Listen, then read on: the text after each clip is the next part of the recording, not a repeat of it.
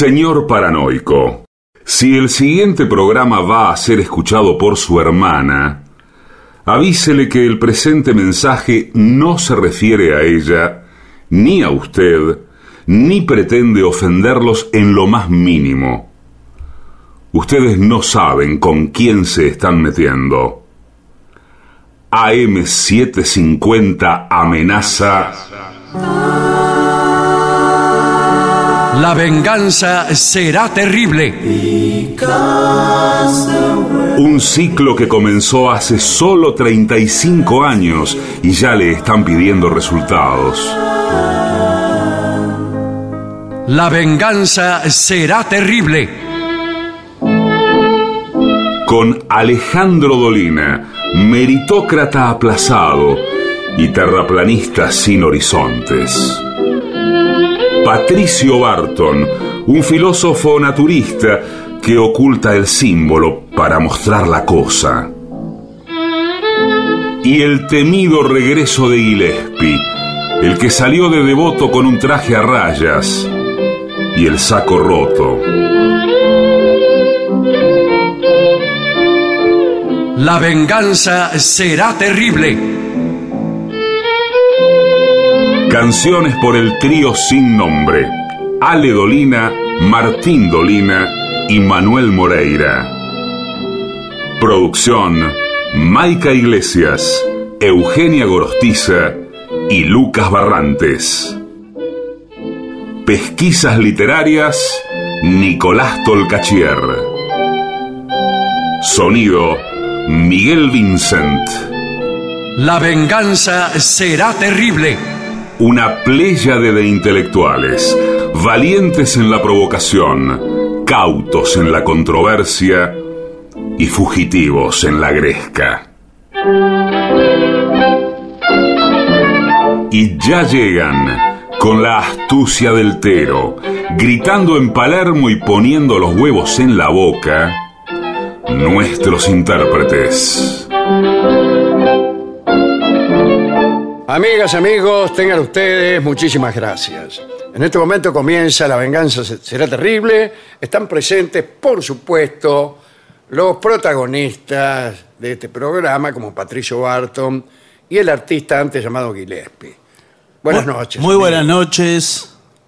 Buenas noches. Ah, creí que no iba a No, saludar. No, estaba, Porque toma- se- no, se estaba tomando envión. Buenas noches. estamos comenzando mal. Realmente la gente puede hacerse una idea equivocada de lo que este programa No, es. Claro, del no, lugar. señor, bueno, era- Dice estaba gente to- que saluda es- así en la radio. Claro, la pensará verdad. que nos llevamos mal Estaba- o que hay problemas ideológicos. Sí, hay una grieta entre nosotros. Sí, hay Por una favor. grieta. en mi corazón. Bueno, y Estaba bueno, tomando aire para arrancar con todo. Buenas Bueno, noches. entonces, a lo mejor son capaces de decirme qué pensamientos estaban eh, paseando por los corredores desiertos de vuestras cavilando. mentes. Yo estoy cavilando, digo, mientras quizás escuche Sí, Acá, algunos- acaba de pasar un tanque sonidos de guerra. externos. Sí, un tanque. sonidos, sonidos externos. ¿Hay tanques de guerra todavía? Digo, Sí, en la ¿qué le Argentina. pare- No, pregunta? en todas Acaba de partes pasar sí. uno. Ah. En todas partes sí, pero digo, acá no sé si, si hay tanques. Debe haber. Usted sabe que eh, uno de los problemas que tuvo Vladimir Putin Sí. en esta guerra fue el tema de que los tanques de guerra muchas veces son anulados y destruidos por pequeños drones. Claro, directamente. Le mandan un avioncito, un dron con un control remoto y, Sí, y se pone arriba el tanque. Bueno, y- algunos- y le- la- eso es lo que tiene la tecnología anticuada. Sí, sí. Claro. A veces es fácilmente eh, neutralizable Sí. por un invento sencillo. Exacto, Pero y- más, pero más actual. Claro. Bueno, ¿quién le dice que vendan aquí tanques de guerra vintage para alguien que quiera mandarse la parte y está- lo estaciona en el barrio? No, ¿sabe qué es Como uso, uso doméstico. Sí, sí.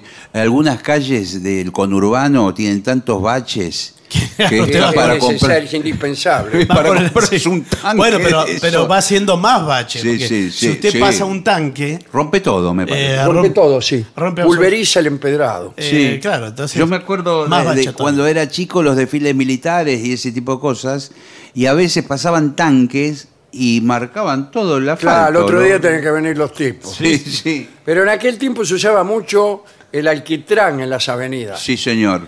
Se ponían capas de alquitrán Sí. que cuando hacía calor, vos cruzabas la calle y te quedabas pegado. Sí, sí. Pero en serio le digo. ¿eh? Sí, sí. Y se torcían las líneas que estaban Sí, eh, claro. pintadas. eh, Quedaban se líquidas, líquidas con el calor. Sí, porque volvía ¿Qué pasó? estar- ¿Que el alquitrán está en decadencia? Nunca Eh, vimos sí, vino- vinieron otras tecnologías.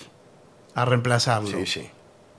Sí. Que no sé cuáles son. ¿eh? No, pero el calor sigue siendo casi peor, le diría. En Caseros estaba la avenida Mitre, que era de alquitrán. eh, una calle muy, muy mal terminada siempre. Como que los cordones de la vereda se hicieron hace relativamente poco. Siempre, tradicionalmente había zanja en Mitre. Ah, claro. Todas las calles estaban pavimentadas y con, eh, con cordones de la vereda, pero Mitre era con zanja. Ah. Con- claro, evidentemente un desagüe de, de algún No, río. sí, algo no, que- no lo habían terminado, Ah, ah. No, no, no era un desagüe terminado, No. estaba la zanja ahí abierta. Ah, abierta. Eh, sí, solían arrojar borrachos a la zanja Sí, caían cuando los echaban de los boliches. Claro. Sí, en muchos barrios había zanjas. Sí, sí, Eh, del claro. conurbano, ¿no? Zanjas que tenían su fauna también. Sí, Ahí sí. había mucho Renacuajo. renacuajo, me- efectivamente. Sí. El renacuajo. Y roedores de toda. de Bueno, toda- y acá de toda donde eh, Sí. acá no había nada. No, ya sé, bueno. Bueno, No pero había. ¿sabe qué? Nos divertíamos. Ah, sí, sí. Vamos a decir que- Pescábamos, por ejemplo, aquellos mismos renacuajos y, y nada más. Después No. lo arrojábamos de nuevo a la zanja. que íbamos. Sí, sí, ¿qué va a ser? No, pero lo que dijo del alquitrán, se pegaban las chapitas de gaseosa en el Sí. alquitrán. Claro, Quedaban adentro. y quedaba en las esquinas donde había bares, Sí. había como una especie de cantidad de, de- de joyas Sí. Sí. eh, pegadas en el asfalto, que eran las chapitas de, de gaseosa y de chapitas. cerveza. Y a veces uno escribía el nombre de su, de su novia Claro, sí. eh, con un corazón. Porque uno era romántico Sí. en el sentido de estupidez. ¿no? Lo que pasa que después quedaba el nombre eh, grabado en la calle. Y uno ya. Uno cambiaba de novia y luego tenía que hacer todo, esperar a que pavi- pavimentaran de nuevo. Sí, que era- para borrar eso era imposible después. Bueno, Queda- pero mire, queda la nostalgia no es buena consejera. Sin embargo, a mí me parece que el informe que tenemos hoy Sí. es acerca de algo que no estoy seguro que, que no esté extinguido. Que no esté A ver, a ver, a ver, Ahora, perdón, yo creo que antes de entrar de lleno en el informe, tenemos que dar información de, de Sí. nuestras andanzas porque Ah, tiene Hay- razón. hay esta inform- semana. Todavía tenemos noticias que dar. Sí, pero además esta semana, el jueves y viernes, que son feriados. Sí, tiene eh, razón. Vamos a estar en vivo. Semana Santa, ¿no es cierto? No, No. bueno, Ah, parecido. Parecido. Sí. Eh, vamos a estar en el Caras y Caretas, jueves y viernes, 8 de la noche, en la calle Venezuela 330. Porque la gente me para por la calle. Sí, y y te dice, dice, che, feriado. "Ey, ey, ¿qué ¿Se pasa, hace el el programa? feriado?" Claro Bueno. que se hace. Sí, 8 de la noche estaremos ahí. La entrada es libre y gratuita, así que los esperamos esta semana, jueves y viernes en Ciudad de Buenos Aires. Pero el viernes de la semana próxima estaremos en Benavides. Sí, señor. En el Teatro Pepe Soriano. Sí, que está ahí en Ituzaingó, 29.50. También va a ser a las 8 de la noche. Eso el día 16 de diciembre, que es el viernes siguiente.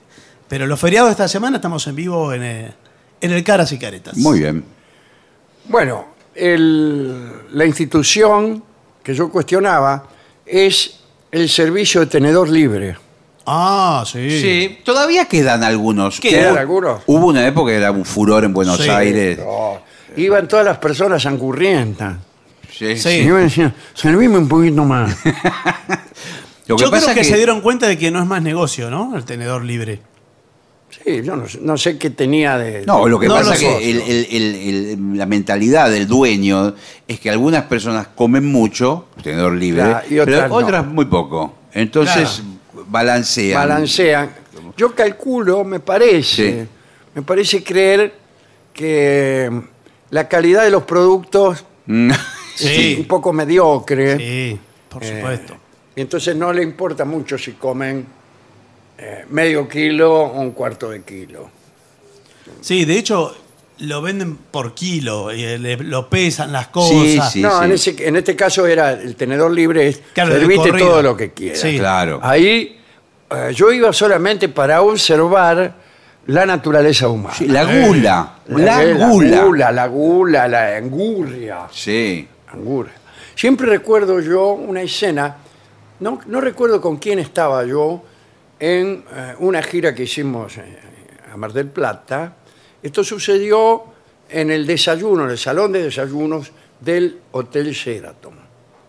Y había dos señoras que se pusieron a desayunar y desde luego uno se servía durante el desayuno, por ejemplo, tantos pasteles o Sí. facturas o tortillas, Sí, sí. como deseara. Es tenedor libre el desayuno. Era los también otros. tenedor libre, Sí, te claro, comías claro. todos los que podías. Eh, dos señoras se estaban sirviendo unas medialunas muy apetitosas que había. Y seguramente estas damas pensaron que bien se podían terminar las medias lunas, cosa que no era así, porque si se acababan, reponían. Claro. Traían otra vez. Pero bueno, agarraron un plato bastante grande, No. empezaron a llenarlo de medias lunas Para ellas solas. para ellas solas. Sí. Y eh, hasta que lo llenaron en forma de pila. Claro, Había ya. como dos docenas de media luna en un solo plato. Y después, con gran dificultad, se trasladaron desde la mesa donde estaban esos manjares hasta la mesa donde estaban Claro. ellas. Y con mucha dificultad. Ahora, escúcheme, y- y, con los ojos Sí. inyectados en sangre por la gula, por la angurria, por, eh, por la codicia. Todo, quiero, quiero No me todo. gustaría estar en un barco que se está hundiendo No, con la señora. con esas dos No, señoras. claro. Y lo trajeron así y miraban para todos lados. Sí, eh, Bueno, esa- esas escenas se ven mucho. en el tenedor En el libre, tenedor sí. libre, sí. Además mezclan, por ejemplo, se pide eh, morcilla y un poco de vacío con ravioles. Claro. Mezclan, bueno, bueno. Hasta mezclan comida. Al- Sushi puede ocurre haber. también Sushi. que al manipular los tenedores Sí. y las Sí. cucharas, eh, al cabo de muy poco tiempo, ya no queda ningún, ninguna fuente que no esté eh, contaminada. Con mezclada con los demás. Mezclada. Sí, sí, Por ejemplo, sí. en ravioles por ahí tienen Sí, un, pe- un- pescado. Mayonesa de la mayonesa de ave, sí. Bueno, acá dice, el objetivo de un servicio tipo buffet es el autoservicio. El restaurante presenta una diversidad de platillos. Bueno, qué Este bien. es un informe español, ¿no? Sí. Tanto dulces como salados, cocina caliente y fría. A los costados se encuentra la cristalería, platos, cubiertos, para que cada comensal tome lo que requiere o lo que se requiere según el tipo de alimento a consumir. Qué bien. Se encuentra una diversidad de comida, se presta para comer en abundancia. Bueno. Sin embargo, lo correcto es no excederse. Ahí está. Bueno, pero- El tipo piola eh, incluso se queda con hambre. No, pero para el- quedar bueno. bien. No es el perfil. El que va, va medio en ayunas. Sí, Casi. sí, sí. Va, va a, Se fun- a recomienda- a fundir al dueño del restaurante. Claro, porque esa, Sí, esa también es una Sí. idea. Sí. Es la venganza del consumidor. Sí, lo toma como un desafío Eh, personal. claro, que llegó el momento de hacerle pagar a los comerciantes todas las cuentas pendientes, que son miles. Sí. ¿Eh? Sí, lo desde, pasa. desde Musimundo, hasta, Musimundo. este, o sea, todos los, los- los- las, eh, digamos, las vivezas de los comerciantes, su Sí. miseria, uno quiere cobrárselas todas ese día. Pero, ¿sabe qué? Eh, como la bebida la cobran aparte, Claro. Está eh, que no le, no le pasa la, la comida. Si usted eh, Ah, claro. se atraganta, No, y además la- tiene que ir a pico seco. porque la bebida se Y la cobran. Se la cobran y a veces bastante cara. Sí, ¿eh? sí. Ahí se vengan ellos. y bueno, ¿no? agua, tome agua. Sí, el agua vale 2.600 Sí, pesos. como en la- los boliches, que no le quiero nombrar cuáles. Sí, Este, todo. Ni, Nombre- ni- por cualquier- qué vale el agua cara. Claro, sí. Muy bien. Eh, buscar mesa. Sí. Antes de servirte los alimentos, lo primero que hacer es buscar el lugar donde te vas a sentar. Muy bien, claro. Observa qué es lo que tiene la mesa. Quizá el montaje ya tiene servilletas eh, o quizá cubiertos, por lo tanto no es necesario traer nada de la barra. También debes tener en cuenta a qué distancia se encuentra la mesa de la barra de la comida. ¿Qué porque si- conviene? Si, vas a hacer como las viejas, Sí. por ahí un, un- un trayecto, conviene un trayecto corto. Sí, pero el tumulto también lo puede molestar, ¿eh? Eh, no puede molestar. Porque si Sí, usted está puede al llegar lado- hasta su mesa, el amontonamiento, las Sí. filas, eh, los gritos de, de- de clientes disconformes. Sí, etc. se acaba el puré. Miren, el, el- el Sí, puré. pero vio- usted de la mesa puede vigilar Sí. Cuando, cuando algo está a punto de extinguirse, eh, usted puede vigilar y- e ir a por él. Bueno, ¿sabe qué pasa cuando... eh, Sí, pero eh, usted tiene que comer lo que necesita. No puede tener ese criterio de que lo que está por faltar eh, Y servirse, bueno, sí, pero eh, para estos lugares es así. No, güey. Acá aconsejan curiosear el buffet Exacto. antes de empezar a servirse. Sí. Usted se da una vuelta, mira. Se, se sienta y sin plato, sin nada, con las manos atrás, Sí, se da una vuelta y mira. Como una nursería. exactamente. La Ah. Mira, está muy mal visto probar. Sí, sí, claro. Eh, por ejemplo, Sí. agarrar un cubierto y probar un poquito de directamente de la fuente Claro.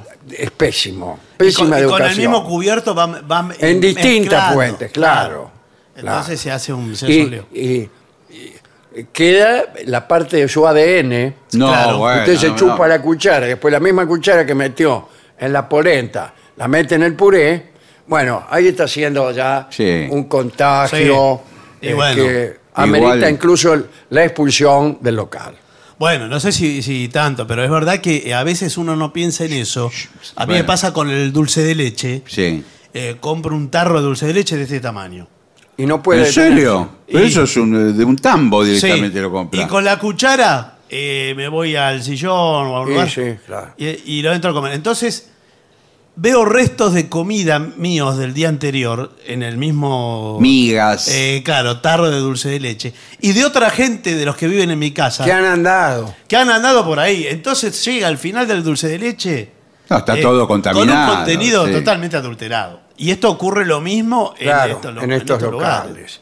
Pedazo Eh, de puré. evita llevar a la mesa todos los platos que quieras consumir. Lo correcto es servir por turno. Por ejemplo, Mm. Primero sirves la sopa. Te, to- te tomas la sopa y después vas de nuevo. Te Sí. servís el plato fuerte. Después vas otra vez y te servís el postre.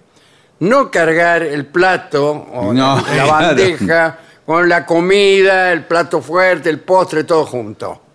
No. Pero Está muy mire que bien, después claro. eh, no le quedan flanes. Yo le aviso ahora. Eh, bueno, eh, Yo le lo- aviso lo que ahora. pasa es eso, que el temor de que se vaya Eh, acabando. bueno, pero no se y puede cuando comer. llegue el postre, lo Sí. que queda del postre es lo más deleznable Sí, del sí, repertorio. señor. ¿Sabe qué? Yo creo que hay que empezar al revés.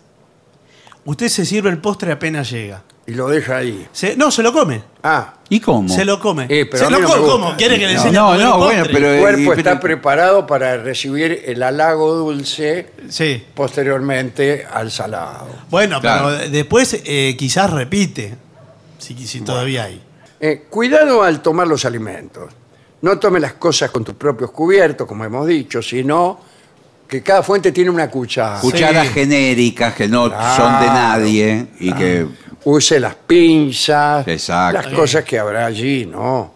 Eh, que se colocan en el montaje.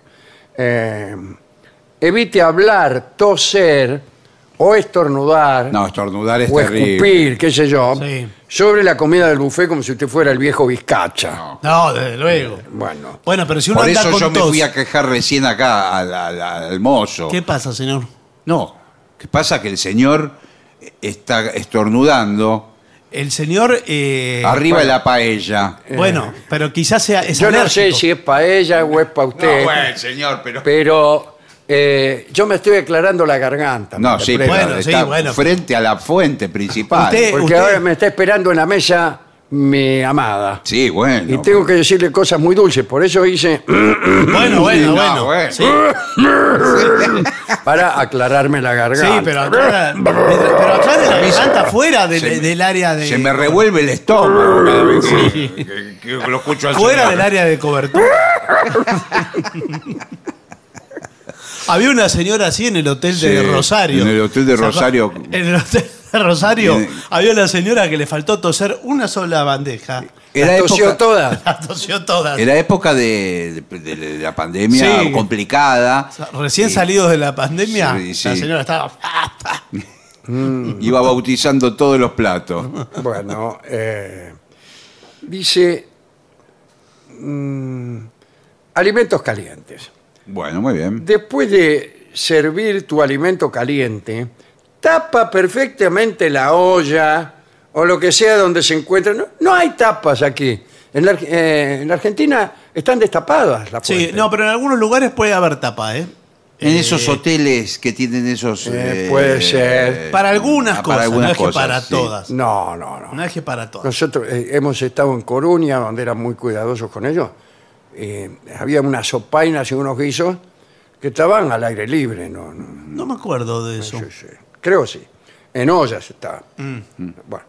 Utiliza platos limpios. Y sí, Bueno, sí, sí, lo bueno, que quiere lo decir que único- no es que usted agarre un plato y se sirve primero la sopa y después en ese mismo plato sirve un bife de chorizo y después pastas. No, bueno, pero veo que eh, hay gente que mezcla todo. Usted Eh. dice que para cada cosa un plato. Eh, eh, ese- ese no es Sí, mucho plato, ¿eh? Utiliza platos limpios, ya se lo dije.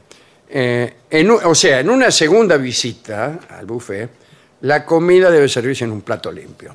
No sé si cabe el mismo consejo para los cubiertos. Si los cubiertos no, yo también creo tienen que que, no. ser nuevos. No, para mí es el mismo cubierto desde que uno arranca No hasta el final. no. Usted come mondongo y con la misma cuchara come el flan con dulce de leche después. Lo limpia en su Lo boca. limpia en su boca, Sí. naturalmente. Y ya está. Respeta tu turno, canejo. En ocasiones es necesario hacer fila para tomar los alimentos del buffet, por lo tanto respeta tu turno. Bueno. Y no empieces a empujar o a meter la mano. Ah, Eso sí. se- por, por atrás del que está primero. Sí, sí. Tremendo. Y, te- y vos estás tercero, ponele, y ya Sí. estirás la mano y a mí. Hace equilibrio, porque después tiene que Claro, volver. después tiene que volver con, plato. Con, con la cuchara o lo que Pero sea. muchacho, quiero pinchar una pata de pollo. Sí, nada bueno, más, pero, eh, déjeme puede pasar. esperar, puede Bueno, esperar. Espere, señor. La ensa- Yo en este momento estoy dubitativo. Bueno, tengo el tenedor acá en punta, la ensarto y me la llevo. Además, si usted en el trayecto se le cae la pata de pollo arriba, por ejemplo, de otra cosa, Sí, que bien puede ser eh, el puré del señor, sí, bueno. ¿qué? pero- ¿Le queda clavada la Ah, pata? queda clavada la ¿Y usted pata la va ahí. a pinchar de ahí? Otra cosa que no vale es arrepentirse. No, no vale. No, ya está. Ah, imagínese, usted le elige una cosa y después lo piensa mejor, la saca de No, su plato no. y la devuelve, a veces equivocadamente, a su lugar. lo mismo que si llevó el plato hasta la mesa y hay un- alguna comida que no le gustó. Sí. Bueno, Eh, Déjela en el plato, ¿no? La deja en el plato. No, no la pone de nuevo adentro. Sí, pero del- discúlpeme, para mí es una falta de educación. Acá todo es una falta de educación. Sí. Pero, pero dejar comida en un tenedor libre, ¿para qué se le hacía? Bueno, pero era fea. Deja la comida ahí. pero. claro, eh, pues eso es de angurriento. Usted se la lleva y Claro. después no se la come. No. Tiene que dejar el plato limpio. Sí, Claro. señor. Bueno. Si no, además eso que usted deja, eh, hace su circuito. Lo que pasa es que estoy probando platos que no conocía Sí, y no, me, no me sí, gustaron. En muchos Bueno, países no. del mundo, con esa con ese osobuco que usted acaba Sí, bueno. eh, de renunciar, Sí, sí. eh, comen dos familias. Sí, señor. Es que me di cuenta no me gustaba, entonces fui a buscar otro. Bueno, pero usted fue probando Bueno, todas las sí, cosas. bueno, eh, sí. No puede probar todo. Eh, cuidado porque eh, alguna gente trata de llevarse ¿A la casa? a la casa Sí. Ah, los mire. manjares. En los hoteles pasa también que intentan esconder algunos pasteles, algunas eh, facturas, algunas tortillitas en los bolsillos y se las llevan para la habitación. Sí, bueno, Sí, eso- sí. ¿Para señor. qué? Para después ahorrarse el almuerzo. Sí, o, o- Hay que juntar mucho. o por ahí van a alguna excursión o algo Claro, y se llevan, algo. se llevan la- un tentempié. Bueno, Sí. eso no se puede. No, no se En puede. los hoteles hay un tipo que está armado incluso.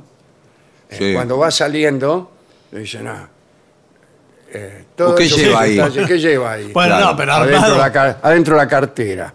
armado me parece una exageración. Igual ya eso es un delito, es un delito, lo que está diciendo. una pregunta, dado que es libre, Sí. es decir, no hay límite en lo que uno puede comer, tranquilamente uno podría pedir una porción que Sí. se la envuelvan para llevar para otro lado. No, no, si es no. libre. No, Totalmente libre- prohibido, no, no. No. No libre es para, comer llevar. ahí, libre No, para bueno, comer ahí. Consume en el lugar lo que te deje satisfecho Sí. y adiós. Y Bueno, listo. listo, está bien. No Bueno, coma de no más. sabía. Ah, ahora, eh, eh, mucha gente come de más a propósito. Sí. Y se va, incluso empiezan a correr la coneja dos días antes Claro. y después se presentan a este lugar con un Bueno. hambre de lobos. Cuando eh, se instalaron los primeros restaurantes de tenedor libre, yo iba con mis amigos y muchos de ellos, no es mi caso, no, almo- no almorzaban si íbamos a ir a cenar Claro. a tener Usted sí almorzaba en su casa eh, Sí, y volvía a comer opíparamente. sí, y volvía a comer igual en el tenedor libre. Claro. Bueno, está, está muy bien. Bueno, eh, la propina. En este tipo de servicio, la propina es simbólica. ¿Qué, qué- qué significa simbólica? Es Que, decir, es un- que hay, no le un, das nada, le haces como que le das y no le das nada. hay un tótem. Está muy bien. No, porque en realidad no hay servicio de, de- de mozo, de mesero. Pero no hay una caja de empleado. Me Ah, parece hay que una hay. caja empleada. en Hay un general, lugar. Pero ahí podés aprovechar para dejar dieguita. Claro, deja dieguita o. Claro. Eh, lo que mejor define a las personas es su compar- con- comportamiento en un buffet libre. Bueno, Sí, señor. Eh, esto lo dijo alguien. exactamente. Ahí va a encontrar Abraham Lincoln. Aquí está. Sí. No. va a encontrar el tipo que es codicioso, Sí. Ah, el tipo que es avaro, el tipo que es ve angurriento, todo. Se el ve tipo todo. que es gen- Sucio. sí, Se ve todo. el Dime. que es generoso, que por ahí sí, que lleva, mirá lo que te traje, le dice Sí. a su señora madre, Sí. que está, sentada allá en la mesa claro, y- ya en la lleva- mesa, madre, dice, te traje este jabón. Bueno, lo que pasa también en, en- en todos esos lugares, me parece que es para observar, por ejemplo, si usted tiene que seleccionar personal. Le dice, bueno, vamos a ir a un tenedor libre a comer. Usted no Claro, dice nada. Claro. No, Que no claro. probar. personal para el tenedor libre. No, sino no. Personal, digamos, para su empresa de inversiones. Sí, su financiera. Sí. ¿Y qué? ¿Va a tomar la gente, los clientes del tenedor libre? Claro, Al más codicioso lo toma. Claro. sí, sí. Al peor lo pone de gerente. Claro. Dice, hay muchas personalidades que se hacen ver en, en estos casos. Por ejemplo, el perfil glotón, Sí, Sí. el comirón, Que, come todo, no para que nunca. se come debe ser así. todo. Bueno, eh, esto, cuando dice usted para recursos humanos, ¿no es cierto? Sí. Está seleccionando personal, eh, lo ve al tipo y dice comilón. Sí, Sí. Y lo, lo- ya lo, lo selecciona para lo que más le conviniere. Eh, bueno, eh, su razonamiento es que como ya pagó, tiene que aprovechar. Exacto. Eso es lo que dice el comilón. Sí, sí. Ah, pero disculpe, ¿se paga antes o se paga después? Mm, Se paga, no importa si antes o después, pero se paga fijo. Una cantidad que no varía por más que uno no coma. Porque antes le- le daban, ¿no? Eh, Antes como daba como una planilla. Una planilla como del PRODE, ¿se acuerda? Sí, sí. Con unos casilleros que le iban agujereando. No, bueno, pero eso es, eso es cuando no es libre. Si no, ¿para qué lo van a agujerear? Pero Claro. algunas cosas eran semilibres, me parece. Claro, No, los no, no, postres, creo que era un postre, y Sí, por eso se lo por La agujereaba. bebida, la claro, pero bebida. tres. Sí. Puede ser. Pero en general era, si era libre, era libre, chao. Está el perfil ansioso, y siempre le parece poco lo que tiene en su plato, siempre pone más, este, y bueno, no comprueba si le gusta la comida. Bueno, no Ah, se puede sí. comprobar, flaco. Y No, bueno, sí, no. pero. En de- restaurante tampoco puedes comprobar si te No. gusta. No. Bueno. eh, y otros perfiles, por el Bien. estilo, que no, que no viene al caso. Perfil aventurero. Bueno, el aventurero me imagino que elige platos que nunca probó Claro. para probar. Esto pasa mucho, hay muchos tenedores libres que son eh, restaurante chino, eh, Claro. de, comida Claro, por ahí- típica china. Por ahí eligen Bueno, cosas pero- que ni siquiera son comestibles. No, Claro, sigue de largo en la mesa. Claro, y agarra Un cenicero, adornos, sí. este, insecticidas, Sí, cosas que- tienen casualmente por allí los chinos Claro. y que uno los confunde con un manjar. Lo ve comiéndose un almanaque. Vio que le- el papel chino es muy fino, sí, muy sí, delicado. no le parece que fuera piel de algo. Sí. Inclusive supera algunos platos también. Sí, sí, el- es verdad. El sabor de- del papel. Eh, yo he visto algunos restaurantes, no sé si chinos o japoneses, da lo mismo. No, no da lo mismo, señor, es muy diferente. Donde hay una especie de, de plato gigantesco, Sí. giratorio. Sí, una señor. mesa En la giratoria mesa. donde van pasando como, como si fuera el- en un aeropuerto las valijas. Sí. Sí, Lo señor. que pasa es que hay manjares que pasan y pasan y pasan. No los quiere nadie. y no los quiere nadie, ¿no? Y cada vez vienen más cansados de tanto dar vueltas. Sí, Pero También hay algunos que en cada mesa hay uno de esos eh, Ajá. molinetes. Y entonces usted pide que se lo llenen y bueno, comida Ah, qué ahí. bien, bueno. Mesa redonda. Pero en algún momento hay que frenarlo. Sí, este es a mano, ¿eh? va para un lado o para el otro. la- ¿Ah, sí? Los mismos Y Si comensales. uno frena de golpe, Sí. por ejemplo, algunos alimentos como la sopa, Claro, sigue de largo. sigue de largo. ¿Sabe dónde tenían esa especie de carrusel de calecita de manjares? En la confitería Las Violetas. Sí, Sí. señor. Uno puede pedir una Señor. degustación de masitas. Creo dulces. que lo tienen, ¿eh? Sí, sí, lo sí. tienen porque fue. Buenas tardes. Buenas tardes. Sí, nosotros quisiéramos... El carrusel. eh, sí, el carrusel, un té, vamos a tomar el té. Sí. Y trae el carrusel. ¿Qué, qué trae el carrusel? Eh, ¿Usted de cuántas piezas lo quiere el carrusel? Eh, lleno. Bueno, ¿Cuál, no. cuál es el más grande? Bueno, el, el más grande es el, el extra. Pero yo lo que, lo que no elijo, no elijo. No, no, bueno, claro. ¿Qué? ¿Me cobra todo el carrusel? Y pero claro, ¿cómo ¿Y no ¿Para qué es? quiero el carrusel? entonces? Pero Claro. empezó siendo una señora delicada y termina siendo. No, que ya, ya lo patoteó Pero- de entrada, a los 30 segundos lo patoteó. Pero. ¿La señora dónde fue? Claro. Yo estaba predisponiéndome atender a Disculpe. la señora. No, no me pude controlar. Bueno, mire, yo le explico cómo no, es. lo- el Si carrusel usted- hay que comerse todo, lo que pasa es lo que uno elige es el orden en No, el que a lo mí me come. parece que Bueno. lo que es que pasan con un carrusel de postre y te dan a elegir. No, no, pero acá viene la bandeja, eh, es como el, el- lo- la... Ah, ya sé, pero es más chica. Eh, Parece de un, London. parece un arbolito de Navidad o sí, algo sí. Bien. Yo me como todo. Bueno, la que está ahí en Florida y Avenida de Mayo eh, es la... Y la- mire, no voy a poder seguir hablando. Sí. Se, me, se me está haciendo Sí, agua sí, a mí. Vamos a tener que pedir a... Usted ahí elige, porque son tips, le decimos nosotros. Sí. Entonces, pedacitos de torta, pedacitos de postres, Claro, claro. eh, de masas. Otra cosa pasa bastante parecida en los casamientos. Sí, en claro. fiestas Sí. así, donde ahí aparece por ahí el mozo. Que Sí. viene con la bandeja, no la dejan hacer 10 metros. Sí, en la fiesta de fin de año de la radio, Oh, Bueno. cuando había fiestas de fin de sí, año, bueno, pero Eh. ya no hay fiesta de fin de año. ¿En la qué pasa? hace rato de... ¿Qué pasa con Siguió las de la emisoras argentinas? El ¿Qué pasa la con la canasta de Navidad que regalaban antes? Existía una radio, en realidad era un multimedio, Sí. que alquilaba la, la sociedad rural para hacer Sí, las claro que sí. Varios, varios. Ah. Sí, hemos ido, Sí. muchísimo. Varios. Y sorteaban premios para sus empleados. Sí, señor, Sí, señor. claro. Yo me saqué, no me acuerdo si un despertador o no sé qué porquería. Sí, yo Pero casi, había premios buenos. Buenos. Sí, sí. Yo casi me gano un auto, ya lo he contado en la revista El Gráfico, en uno de esos eventos. Uy, El premio mayor era un auto, imagínense. Pero bueno, eso no, no, no se hacen más las fiestas. No. esas de- ¿Qué pasa? ¿Tienen menos plata las empresas? Hay que ver, eh, todavía no está terminado el año. No, no está terminado el año, por ahí Hay que estamos ver, puede hablando haber de- una sorpresa. Ahí hay sorpresas. Sí, Sí, sí, sí, por ahí sí. estamos hablando de más. Eh, eh, daban, te regalaban una canastra de Sí. Navidad. Eso sí, eso van a Pero regalar. que eso sí que yo no, no la ligo no, nunca. No, el año pasado. ¿Dónde, dónde la viste vos, la No. canasta de Navidad del año pasado? Lo que pasa que fue la pandemia Uy, que. yo he visto que se otras extendió. radios también te daban la canasta de Navidad, pues después no te pagaban el sueldo Sí, durante sí. un año. Eso, eso tenían ganas. Bueno.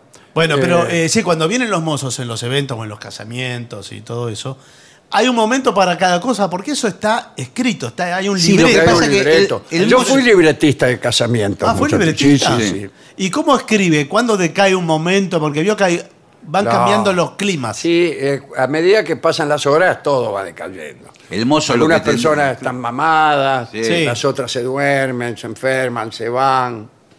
El, Bueno. mo- el mozo lo que tendría que avisar cuando viene con la bandeja es si queda más atrás. ¿Y por Sí. qué? Es un colectivo, Bueno, es decir, ¿Verdad? Porque le, Eh, le cuesta porque- mantener el sí. equilibrio al mozo. No, y- el, el mozo tendría que decir, eh, vayan agarrando parejo. Claro. Sí, sí.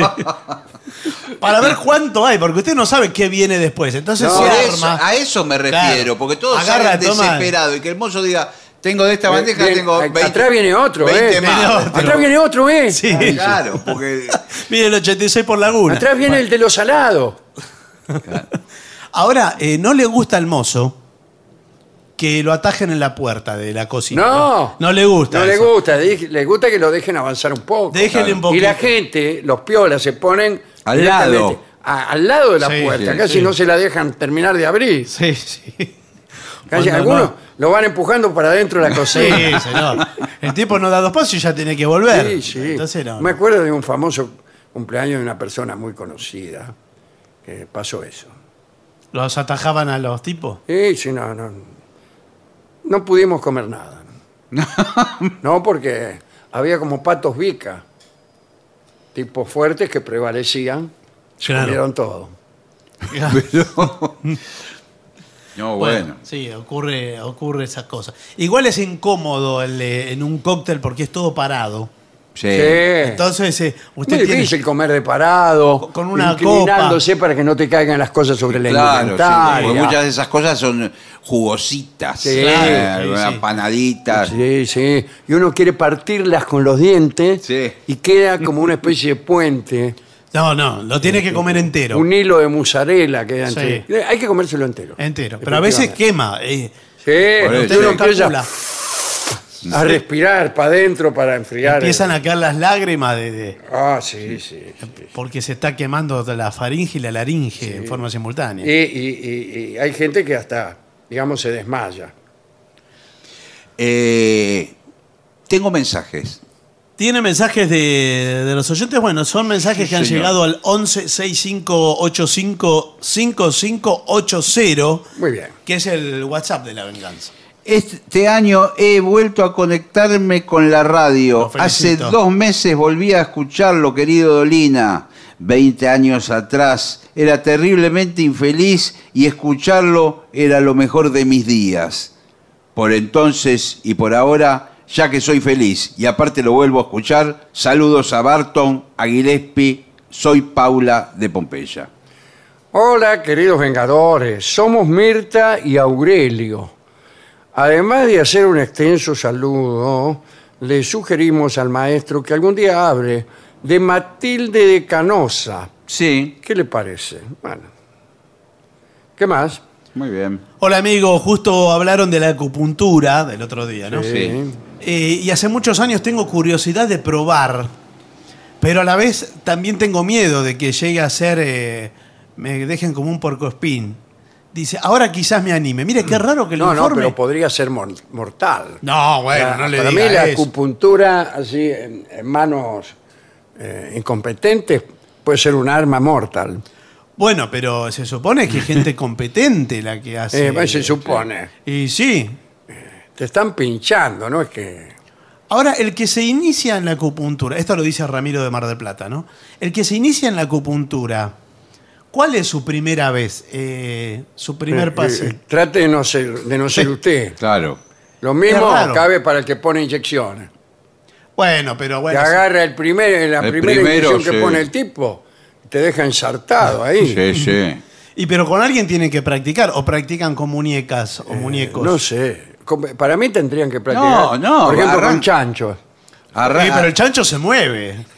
Por ejemplo, en odontología eh, hay en la, creo que es en la, en la, ¿La clínica, facultad? en la facultad, sí, Sí. mismo van haciendo los futuros odontólogos sus primeras armas y cuando ya tienen Claro. consultorio ya tienen alguna Sí, pero experiencia. practican con cristianos. Sí, Claro, practican, sí, sí, sí, sí, a sí. algunos les toca ser el primero. O sea, usted sabe a qué se somete. sí. sí. Es así. Bueno, el otro día, dice alguien, hablaban de cómo tratar a los extranjeros de intercambio. Me hicieron acordar a una vez que el papá de mi esposo estaba hospedando dos chicos coreanos de intercambio y fuimos a conocerlos y cuando nos íbamos sacaron de una mochila una máscara facial para mí Sí. y una caja de tinta para sellos para mi esposo. Creo que fue el regalo más raro que recibimos de dos personas que acabamos de conocer. Así son, dice, Ajá. los estudiantes de intercambio en general, o quizás solamente los coreanos. Viajan con regalos por las dudas si conocen a alguien. Bueno, saludos de Berlín. Ah, Luz Salomé firma. Ojalá sea la misma Luz Salomé que me escribía hace muchos años. ¿no? Ustedes conocen a la verdadera Luz Salomé. Hemos hablado mucho de ella. y de sus cartas, etcétera. Bueno, dale. En mi pueblo, cuando era chica, había un hombre que vendía enciclopedias. Sí. Resulta que las cuotas de los libros había que ir a pagárselas a su domicilio. Y el señor tenía un monito tití que cuando tocabas el timbre venía corriendo por arriba del techo y desde el palier te hacía pis. El monito a los clientes. Con ese panorama, medio pueblo le debía las cuotas de los libros. Saludos y gracias por la compañía de siempre. Daniel. Ya no hay vendedores de enciclopedias. No, yo también no. tenía algunos Sí. que me vendían no solo enciclopedias, sino colecciones de libros. Libros, yo también he comprado. Sí, había también en Yo compré ahí la enciclopedia Bompiani, que la tengo ahí. Este, que es una cosa bastante, bastante rara. Tiene los, eh, los argumentos, digamos, eh, los resúmenes de todos los libros del mundo. ¿En serio? Sí, claro, todos los libros famosos de la China, de, de- de Europa, de, de América. Fantástica. Tal cosa. También Martín Fierro, punto, resumen. Ah, Y todos los datos también acerca del autor, las circunstancias históricas. Bueno. Está muy bien. Muy bien. Muy bien, sí.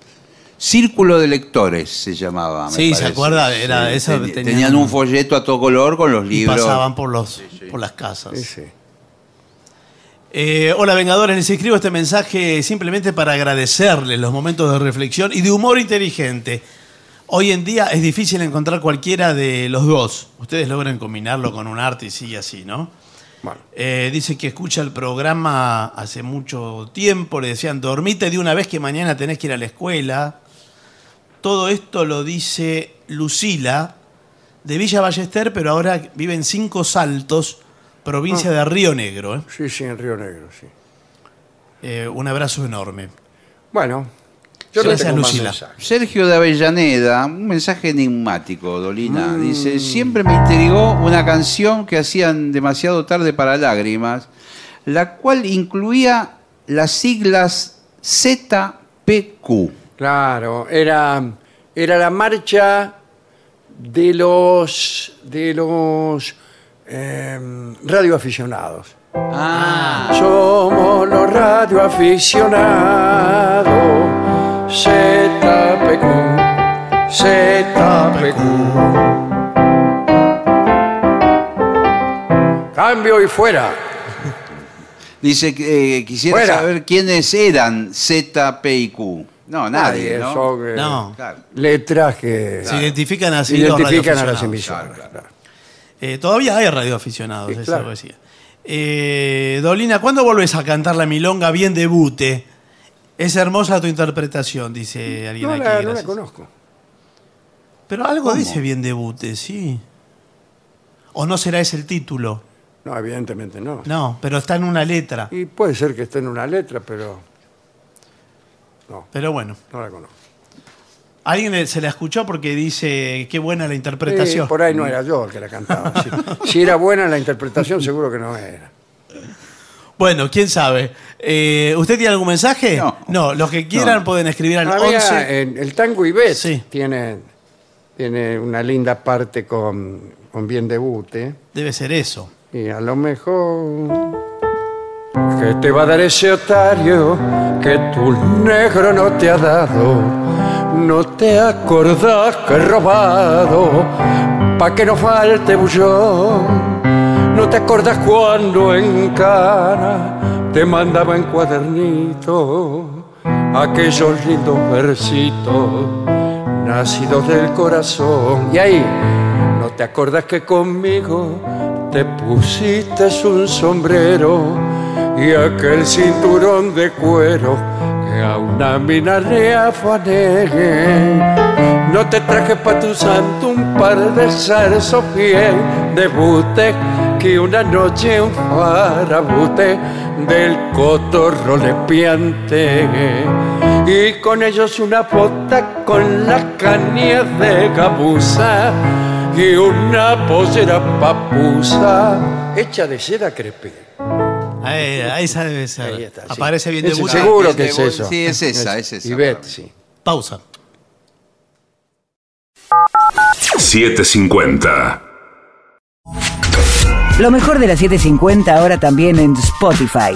La 750 en versión podcast. Para que la escuches cuando quieras. Lo mejor de la 750 en Spotify. Dale play.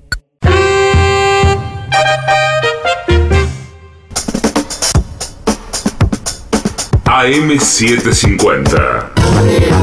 Objetivos, pero no imparciales. AM750. Objetivos, pero no imparciales.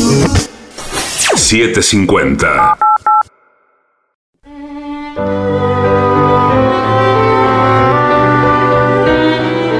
Continuamos en La Venganza Será Terrible por las 7.50. Recuerden que esta semana, jueves y viernes, feriados, sí, vamos a estar en el Caras y Caretas a las 8 de ¿Por la qué noche. razón es feriado? No lo sabemos. Sí, es por la Virgen María y Ah. qué sé yo. Sí, sí, sí, creo que el Día de los Santos y de los Muertos. No, eso ya pasó, No, eso, ya fue en pasó, noviembre. señor.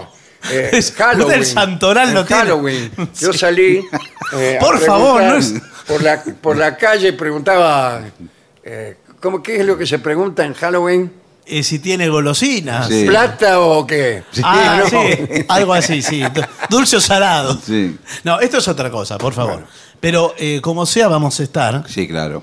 Es el día que se arma el arbolito navideño. Para mí creo que es eh, San Valentín. Sí, sí. Hagamos, festejemos todos juntos Claro. ese día. Bueno, pero quedó claro que jueves Sí, y viernes vamos ocho, a estar. Eh, sí, Acción jueves. de gracias. 8 de la noche, Venezuela 3.30. Porque después la gente se confunde. No, no, Sí, señor. quedó claro. Bien. Hablaremos hoy de Madame de Pompadour y su lucha contra todos sus oponentes. Eh, alguna vez contamos aquí en este programa que el rey Luis XV, en una fiesta de disfraces, conoció a Juana Antonieta Poisson, que no era otra, no era otra que, la, que después fue Madame de Pompadour. Él estaba disfrazado de árbol, Qué lindo. junto con otros Me acuerdo. amiguetes, todos Sí, estaban sí, me disfrazados de acuerdo. árbol. Y ella de Diana Cazadora. Y Juana, Juana Antonieta Poisson, era la hija de un carnicero, François Poisson. Como sabemos, esta muchacha, que era de una gran belleza, cuando se convirtió en amante de Luis, fue beneficiada con el marquesado de Pompadour y ahí empezó a llamársela eh, Madame de Pompadour.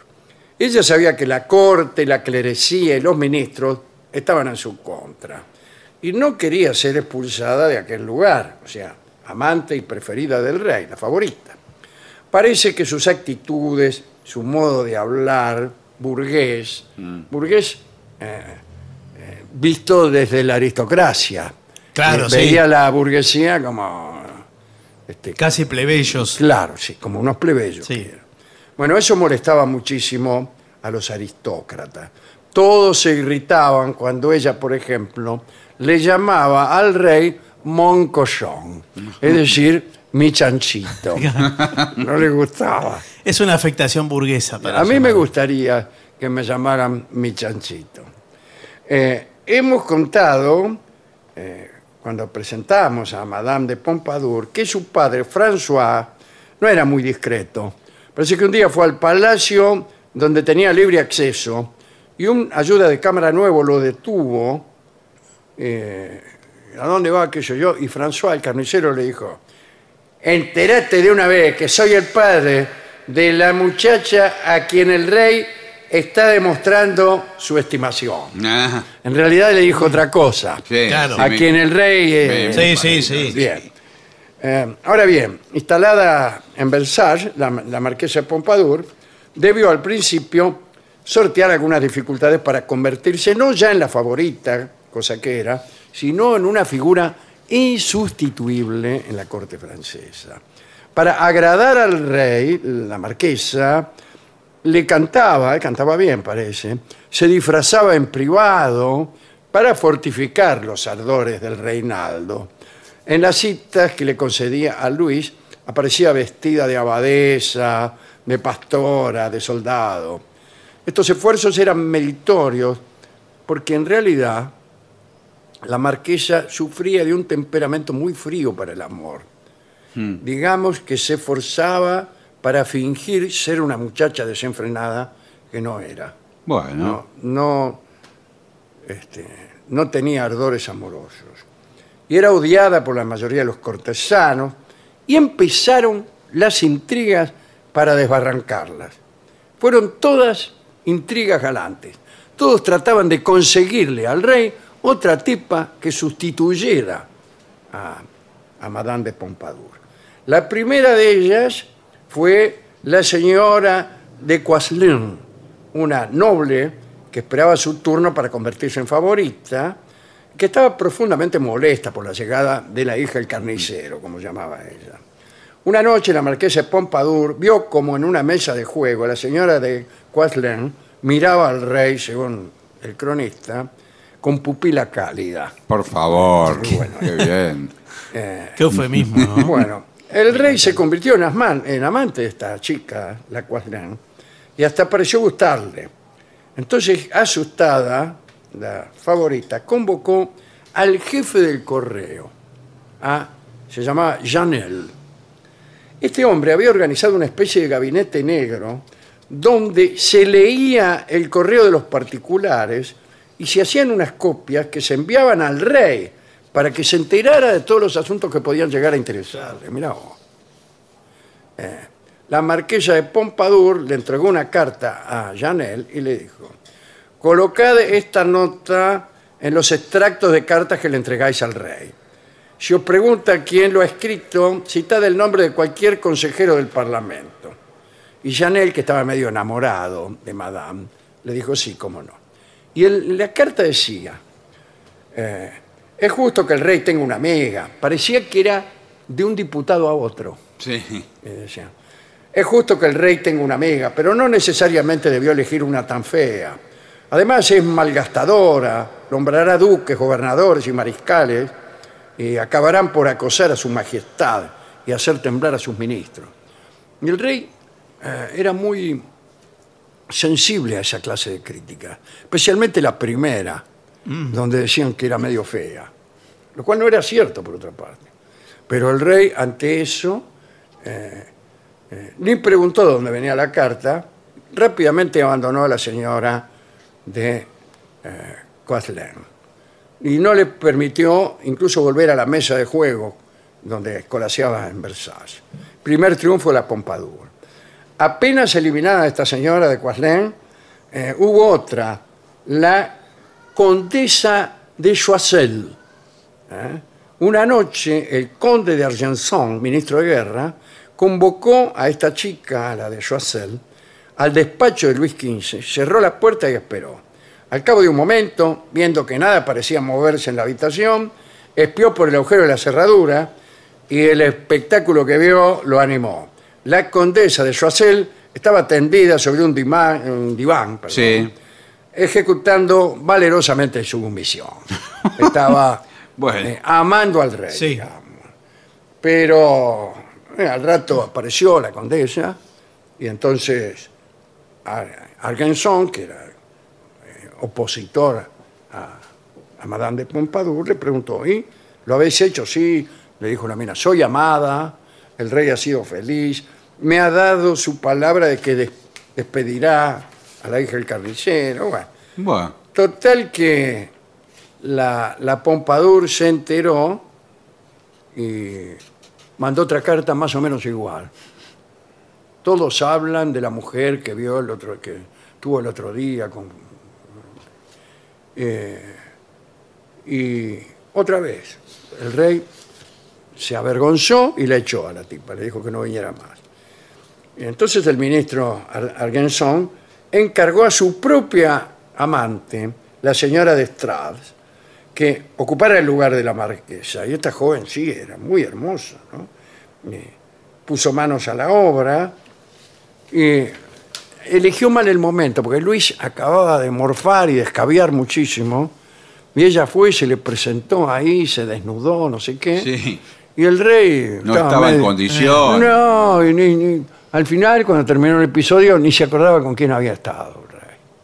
Otra vez triunfó la Pompadour. El tipo que más odiaba a la Pompadour era el duque de Richelieu, eh, que llevó adelante el último intento para quitarla de, de la cama de Luis XV, a la hija del carnicero. ¿no? Eh, él tenía un amante, el conde Richelieu, que era la señora de la Pouplinière. Sí. La Pouplinière era el marido de esta señora. Y esta señora andaba con el duque de Richelieu. Y, bueno, eh, dice, voy a hacer un sacrificio, dice el duque de Richelieu. Voy a hacer que mi propia amante se, se acueste con, con el rey. Eh, ahora, el que sospechaba mucho era Messier de la Pouplinière, que era el marido de esta mujer. Y sospechaba que Richelieu andaba con ella, Claro. lo cual era cierto. Y entonces le prohibió salir de su casa a la mujer, a la pobre Madame de la Pouplinière. Entonces Richelieu alquiló una casa al lado. al lado de donde vivía en la Pouplinière con la mujer. Y este, construyó una especie de puerta secreta que daba al dormitorio privado de esta mujer. Tenía una puerta Un genio. de esas y no como la- nos gustan y- a nosotros. Sí. Y, ¿Y el marido no ay, descubrió nada? No, estuvo tres años así. Tres años de esa Mejor que nunca, digamos. Mejor que nunca. Sí, pobre Hasta que él. se le ocurrió esta idea de hacer que la tipa estuviera este, con, el, con, el, con el rey. Bueno, eh, parece que la pompadura estaba muy atenta y olió la trampa. Y cerró el paso eh, a esta chica. ¿Sabes cómo hizo? Hizo un escándalo. Antes, antes que el rey se enterara de, siquiera de la existencia de esta muchacha, delató, le contó al marido que su mujer andaba con Richelieu, con el conde de Richelieu. Y el marido empezó a revisar todo Claro, claro. y se encontró con la puerta secreta. Con la puerta Se secreta. armó un escándalo. eh, este, y el rey se enteró de ese escándalo y desde luego no quiso saber nada con- con una mujer así. Así que ya con la señora de la Pouplinier en ridículo, Madame de Pompadour una vez más no tuvo nada que temer. Nadie pudo con ella y menos cuando ya eh, más adelante en la relación se encargó ella misma de conseguirle eh, Ah, amantes al rey. Las conseguía ella, las elegía ella y estaban a su servicio y eh, respondían a sus designios. Claro. Esa fue Inteligentísima. ¿eh? parte de la historia de, Más de- directo. de, la Pompadour. ¿no? Linda historia. A mí me gustó la parte en que el conde de Richelieu se alquila una casa al lado, Y hace un boquete al ahí, lado de la mina porque el marido no la dejaba salir de la casa. Claro, pero además yo imagino el tránsito de la obra, porque hay que albaniles Sí, tienen que claro, romper. ¿Cómo claro. hace eso en secreto? Sí. Es difícil, ¿eh? Sí, sí. Y no se dio cuenta, la Puplinia no se dio cuenta el tipo. Y estaban los albañiles. Sí, los escombros en la puerta. la- Hay que ver, por ahí era una pared de madera, por ahí era madera. No sé. qué Ya yo. está. No, que que es no. más fácil, le va a un carpintero. Bueno, eh, ¿qué canción podemos escuchar para amueblar esta hermosa historia? En atención al episodio en que el conde de Richelieu alquila la casa de al lado de Monsieur de la Pouplinière para beneficiar a su señora esposa, vamos a escuchar el tango que se llama Los Cosas de al lado. Y claro. Bueno. Canta Jorge Vidal.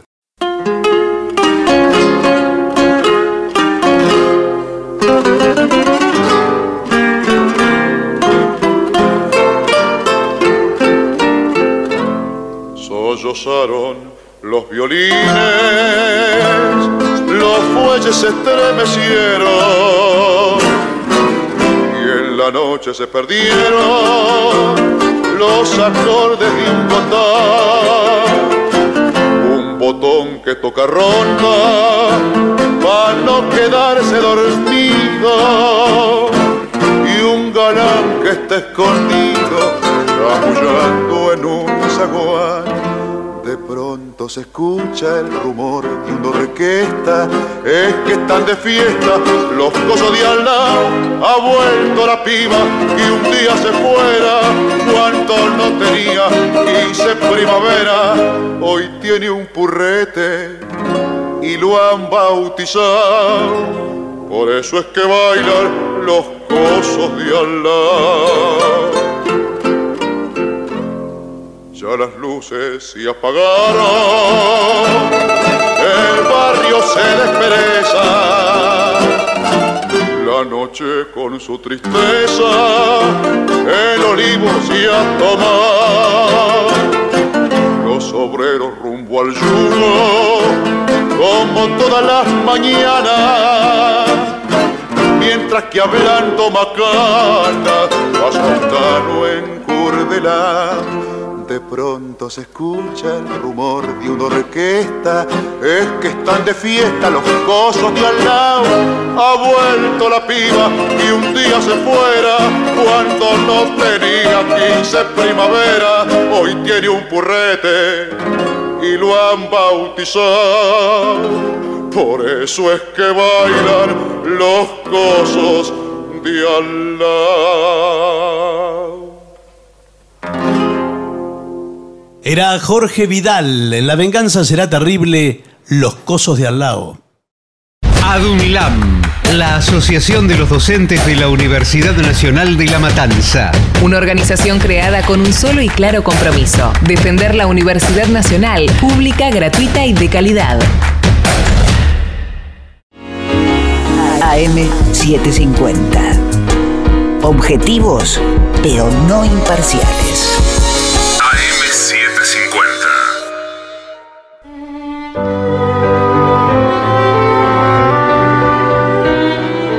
Continuamos en La venganza será terrible. Señoras, señores, este es el mejor momento para dar comienzo al siguiente segmento. ¿Cómo mantener la casa libre de insectos? Qué bueno, claro. Ahora, ahora Cuidado, se viene el eh, momento. Es un tema delicado. Sí, se viene- el, el verano. El momento verano vio que aparecen bichos que uno no había visto. ¿Por dónde entra el bicho ¿Sabe qué? Los tienen los a cada techos. domicilio? Porque le ponen, eh, le ponen los huevos durante el invierno. Sí. Y cuando llega el calor, Esos huevos, chao. Claro, Se hacen eclosionan, eclosionan. Muchas veces. Quiere sí. decir que, tal como yo sospechaba, no es que entran. no. Ya lo tenés adentro. Sí, Sí, señor. señor. Lo tenés, eh, Sí, sí. Claro. como suele decirse. Sí. Sí, los tiene. Los, tiene- los huevos tenés adentro. Exactamente. Ahora, por ejemplo, en mi casa estoy viendo polillas volando. ¿Sabe que eh, cuidado porque Sí, claro. la larva de polilla, Sí. fíjese si usted tiene cereales, arroz, em, granolas, todas esas cosas. Sí, Tapado de piel. Sí, No, se sí. le llena de larva de polilla eso, Tengo Y- eh, alimentos naturales, tengo. se tiene que mudar. Bueno, eh, bueno. Directamente. Sí, y no se lleve los alimentos. Eh, en Combinar, realidad, digamos, aquí todos los consejos que dan Sí. consisten en sellar las puertas, Sí. llenar el espacio alrededor de los lados de las ventanas, este, los chifletes, todo. Cualquier agujero que aparece, Sí, se manda un insecto. sí. enseguida usted lo tapa. Pero entran por otros lados. Usted le dice a sus amigos, eh, ¿Qué? Sí, ¿qué? ah, no, esa era otra cosa. No, no, Me señor. acordé de un, de un decir que era eh, el primer agujero que tapo es el suyo. No, no, No, esto me imagino. Eso es lo que le dicen los albañiles cuando usted se queja porque no vienen Claro. a tapar las grietas. Bueno, pero acá se le meten por cualquier lado, ya están, como decimos. Ya están En adentro. las rejillas. En las rejillas, ¿sabes? Olvídese. Muchas veces uno cree que en las cañerías no hay nada. Está lleno. Las cañerías no, son- las cañerías no solamente Son llevan ciudades. el agua o lo que sea, sino que llevan también insectos Claro, de ida e insectos de vuelta. Las Y sí. cucarachas van Las por la cucarachas cañería. a veces vienen de noche y se van por donde vinieron. Sí. Sí. Todos los desagües eh, para las Claro, cucarachas. son los para, hace- cu- para que los se hacen para construyan. ellas. Sí. Claro. Sí. Eh, tienen mayor aprovechamiento entre cucarachas que entre seres humanos. Sí, yo creo que sí. Eh, uno- unos Por cuantos ejemplo, desagües. supóngase la ciudad de París, Sí. 5 o 6 millones de habitantes, tiene las catacumbas, prestan servicio a 5 o 6 millones de seres humanos. Sí. Las cucarachas son muchos más. Muchísimos Bien. más. Así que, bueno, ¿para quién trabajamos? Sí. Eh, Acá dice que cualquier grieta la tapes. Bueno, Está lo muy mismo, bien. cualquier fuga de agua. No. Y después dice, mantén una cocina limpia y ordenada. Sí. N- No sé si basta.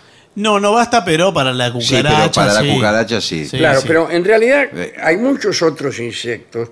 Si bien la cucaracha es la más pertinaz, Sí. Sí, porque usted deja los platos sin lavar. por La- ejemplo, no solo la dice. más pertinaz, sino que eh, con el paso de, la- de los años han cobrado una velocidad y una viveza Sí. que ya antes usted se acercaba, por ejemplo, con una zapatilla y le pegaba un zapatillazo. No, hoy en día tienen una gambeta. Sí, ahora Sí, ya, ya ya la- saben.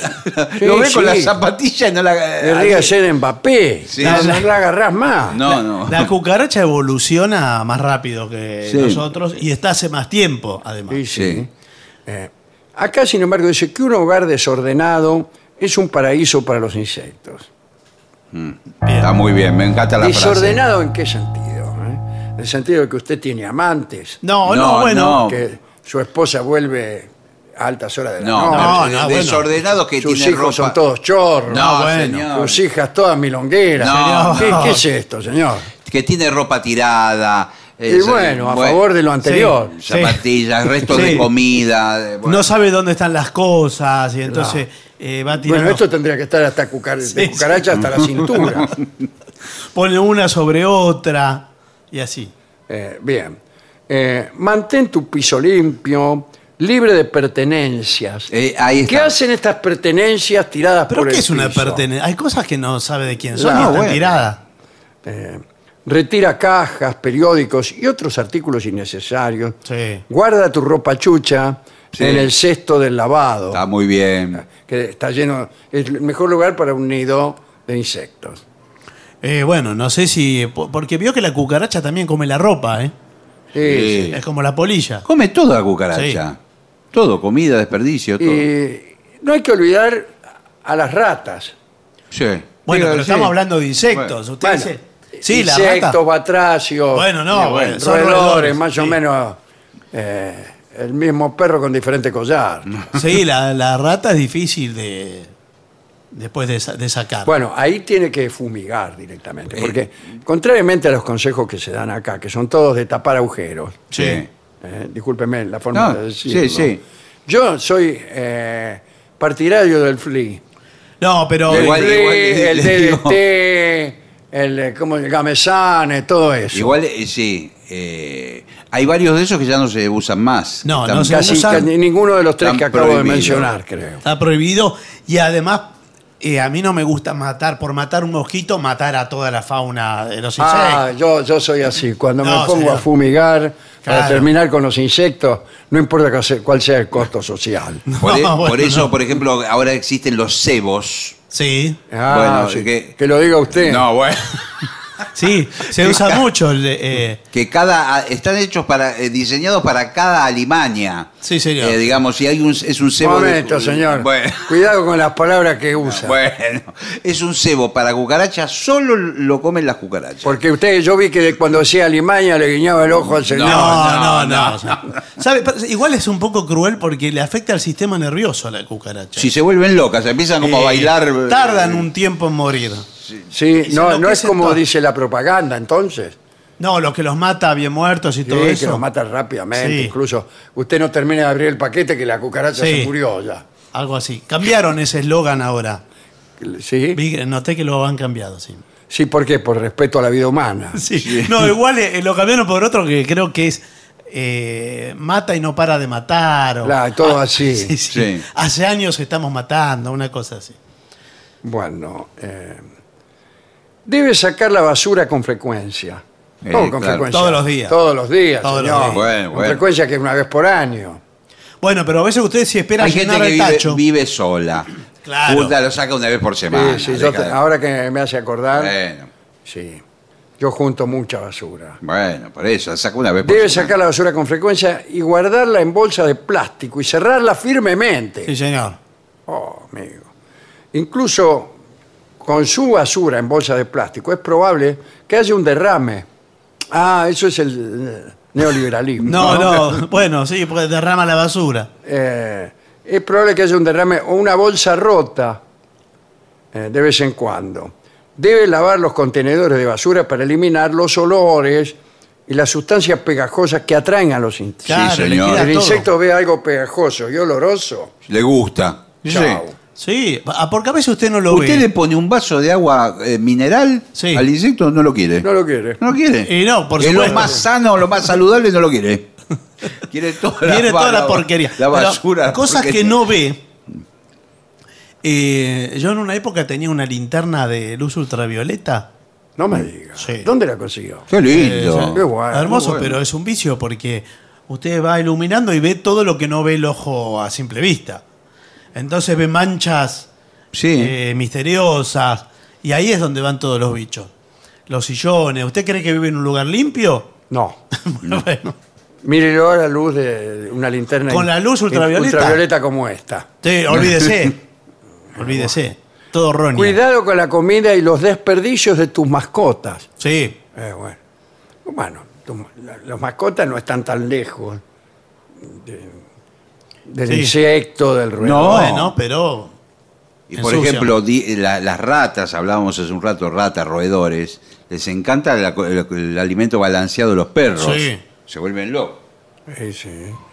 Eh, ¿Cuáles son los peores insectos para encontrar en tu casa? Y yo creo que pulgas. Pulgas dificilísimo de erradicar. Sí, se muy meten difícil de en, erradicar. en- en- en los eh, zócalos de, la- de- de la Los mosquitos habitación. que son invencibles. Eso ya eh, Sí. per- hemos perdido esa batalla. Pero sin embargo, yo prefiero un mosquito volando Sí. que cucarachas caminando por el Sí. piso. Sí, yo Sí. prefiero la cucaracha. No, yo no puedo. Si estoy en una, en una habitación Sí. donde hay decenas de cucarachas Bueno, decenas. circulando, y bueno, Sí, sí. Bueno, eh, me gusta, eh, me soporto mejor a decenas de mosquitos. Bueno, claro, esa equivalencia. Lo que pasa es que el sonido del mosquito en la noche, con que haya uno, Y pero la, cuidado que la cucaracha también tiene ese. Sí, sí, se escuchan las patitas, ¿no? Sí, sí, sí. sí. que son muy grandes, que son perros. eso. Eh, ¿Qué tipo de insecticidas se venden hoy en día? Porque usted ya me anuló la posibilidad del flea, Bueno, está ese del cebo. DDT. Sí. Ahí está, hay un cebo que. para La jeringa venenosa, la jeringa venenosa, la pide así. Yo, yo no puedo ir a una farmacia. No. A veces voy acompañado de mi madre. Sí. ¿Qué puede pensar? No, pero eso va a la ferretería, no sí, la ferretería es una jeringa, usted eh, pasa por Ah, sí. los lugares claves y va dejando Deja ahí el cebo. y el cebo y, y después hay otro que es la casita. Sí. ah, eh, sí. Nunca se atrapa nada. Bueno, No, es pero una- qué crueldad que tenga la forma de una casa. Una casita, se mete Eso la cucaracha ahí adentro y no sale más. Claro, porque la cucaracha lo, lo toma como una solución al problema de la vivienda. Claro, Claro. sí. A mí lo que más me molesta es la forma de la casa más que el veneno. Porque podrían haber hecho la misma sustancia sin casa. Sí, sí, sin la pero- forma de casa. Pero no, le pusieron una casita. Me molesta eso y el Sí. veneno que utilizan la imagen de- del Buda. Sí. Para matar, de algo eh, sagrado, de algo sagrado. Por que hay un veneno que se llama así. Y qué raro que, se, que se llame Buda. Sí, ¿no? Bodhisattva. Antes llamaban bufache.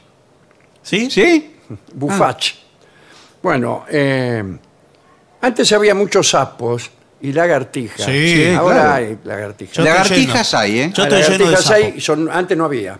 Sí. Y ahora no hay tantos sapos que se comen los insectos. Sí. Sí, señor. Ah, cuidado que prestan un gran servicio. Sí. Pero no dan abasto. Yo le digo, yo estoy Sí, lleno de Usted sapos. cuando cu- encuentra un sapo bien gordo lo tiene que felicitar. Sí. Claro, se lo pone ahí en una maceta y le dice, comete todos los bichos que quieras. Claro.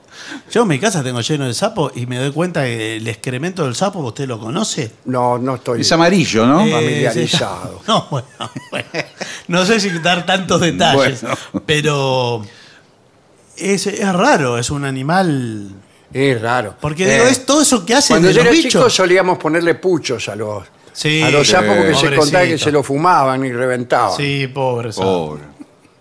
Por eso es que no hay sapos. Reventaron todos. Se juntaban las bañaderas, yo juntaba en las bañaderas sapos, muchos ¿Cómo? sapos. ¿Para qué? Me voy a bañar ba- yo. bañarse. Está lleno de sapos y culebras. En vez de agarrar una esponja que se, se Claro, pasa el agarro el sapo. sapo, me lo empieza a pasar por todas las partes del cuerpo. ¿A usted le gustaría que le pasaran un sapo por allá donde... Es peor que el donde le cigarrillo. manifesté? Esa, eh, Pero como entretenimiento lo hacíamos, llenábamos con los chicos Bueno. la, la bañadera de sapo. Eh, si usted fumiga, ¿qué, ¿cómo debe preparar? ¿Debe abandonar el domicilio? a sí, veces sí, sí, sí. uno, un día por lo menos. Mire que hay muchas personas que con el pretexto de una fumigación abandonan el domicilio y no regresan más. Claro, no vuelve más, me voy a fumigar. Sí. Eh, bueno, y, Creo que también tiene que retirar todo lo que los alimentos que hay sobre Oh, las sí. y mesas, no todo. respire. Tiene que, Bueno. durante los días que dura la fumigación, no tiene que respirar. Bueno, pero No, por eso se tiene que ir. eh, eh, todos estos productos son bastante malos para los insectos, pero para el ser humano son fatales. Ah, bueno, pero eso lo tendría que, que considerar usted. Sí, sí, sí. Bueno, acá dice que la estancia debe quedar cerrada de dos horas a cuatro horas. ¿Vio? Ahí Pero no está. es una estancia, tengo un departamento de dos ambientes. Bueno, el Bueno, lugar, el lugar de dos el- ambientes. ah. Ahora, si es un departamento, avise a sus vecinos, porque no sirve fumigar un departamento. Tiene que Y fumigar bueno, todo el yo les he edificio. hecho para que les pase a ellos también. Sí, porque bueno, claro, sí. me imagino que arrancan todos los bichos y se le me- irán por Claro. las rejillas a los otros para departamentos. No, pero eh, a mí me dijeron que si usted fumiga, el peor perjudicado es el vecino. Se empiezan, Claro, le empiezan a rajar Sí, se levantó para ese lado. A raudales. Sí, señor. por todas las grietas, por el bidet, Sí, sí. Sí, bueno, no sé si. Sí, por el desagüe del bidet, por todos los por desagües. todas partes. Sí. Bueno, eh, extraordinario. este Sí, la informe. verdad que mu- hoy muy completo el de hoy. Muy Sí, completo, porque muy hay, completo. hay mucha plaga ahora en el verano a la Sí, que hay que más darle. que antes hay. Y hay algunos insectos que no, yo no he visto más. Por ejemplo, las luciérnagas. Ah, yo veo muchísimas luciérnagas. ¿En serio? Sí. ¿A ¿Por qué no me manda para? Monte Grande? ¿A dónde las consigue? Yo quiero comprar. No, no las consigo. Están las- así cuando hace mucho calor, hay, hay muchas, sí. Uh, qué suerte que Por tiene. ahí Yo no porque vi tiene más. mucha luz Ah. y no las ve. Cuando yo era chico había. Había más. Sí, Sí. sí, parecía una carpa agujereada. Sí, qué divino. Tiene Sí, que sí. ver con el, el aire puro también eso, ¿eh? porque la luciérnaga no, se, no soporta mucho la polución. No, no. Eh, ahora hay, hay. hay algunos escorpiones que nunca hubo muchos. Mm. Y ahora hay. ¿Hay? sí, sí. Pero el escorpión no, no echa luz como la luciérnaga, No, no. que para atraer a su pareja lo hace. Es un cortejo, ¿es verdad Sí, eso? claro. No sé. Sí, seguramente. Imagínese que usted, Sí. que usted lo hace con, digamos, con la parte, con el, con el trasero. Sí. Claro. Tiene Sí, el, así el lo hace la trasero luminoso, como, Sí. como tantos de nosotros. Pero tengo entendido que es involuntario. O sea, usted se le encendería Se le- solo. solo. Claro, no es que usted Claro. No es hace, voluntario. hace un pequeño movimiento o esfuerzo y se enciende. No. No, no, solo. So- pero es un poco Se le, se le delator. prende y se Y le sí. apaga como un cartel luminoso. Es como antes que la- las chicas se ruborizaban, ¿se acuerdan? Claro. Se ponían coloradas. Pero imagínese Pero que. la cara La ocurría. cara, Pero claro. usted, está, usted está en una fiesta, están todos charlando Sí. y usted empieza a, a echar balizas. Sí. Claro, Se le prende y sale se la luz apaga. por, por la pernera del pantalón. Claro, dice, ¿Pero qué te pasa, Ricardo? Anda con la baliza puesta. Es muy delator esa Sí, muy situación. delator, Se tiene que ir. eh, Y a la noche usted se acuesta a dormir Oh, oh, con su señora oh, oh, esposa claro. y dice, escuchame. No se prende No me, la- no no me me- deja dormir. Feliz Navidad, le dice. Apagá un Pero, poco. Prende el pero arbolito. por lo menos está con su esposa, pero mire si va a tomar un café con una compañera de la oficina Sí, y se le empieza a Se le prender empieza a toda la... prender Pum, pim, pum, pim, el pum. especial. Poné la luz de giro. Bueno, eh, importante informe este, me parece, Sí, sobre sí. insectos. Hagamos una pausa. Por favor. Lo mejor de la 750 ahora también en Spotify. La 750 en versión podcast. Para que la escuches cuando quieras. Lo mejor de la 750 en Spotify. Dale play.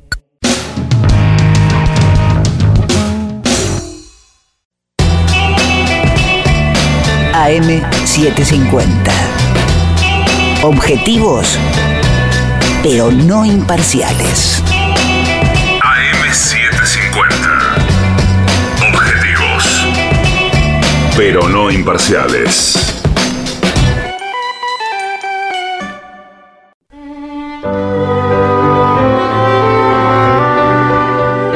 Continuamos en La Venganza Será Terrible y ya lo puede convocar, ¿eh? Sí, ya llega a los estudios de AM750 nuestro querido y nunca bien ponderado maestro, el sordo, Arnaldo, Gansé. Le acompaña esta noche a nuestro querido maestro, la voz de Manuel Moreira. Muy buenas noches, maestro. Buenas noches, Moreira. ¿Cómo le Buenas va? noches, Barton. Eh, Bien. Vino en fascículos. El maestro viene en, en fragmentos. Eh, mira, aquí le piden añoranzas. Ah. que podríamos arrancar por Es un penal, un penal de Japón en el último minuto. Sí, sí.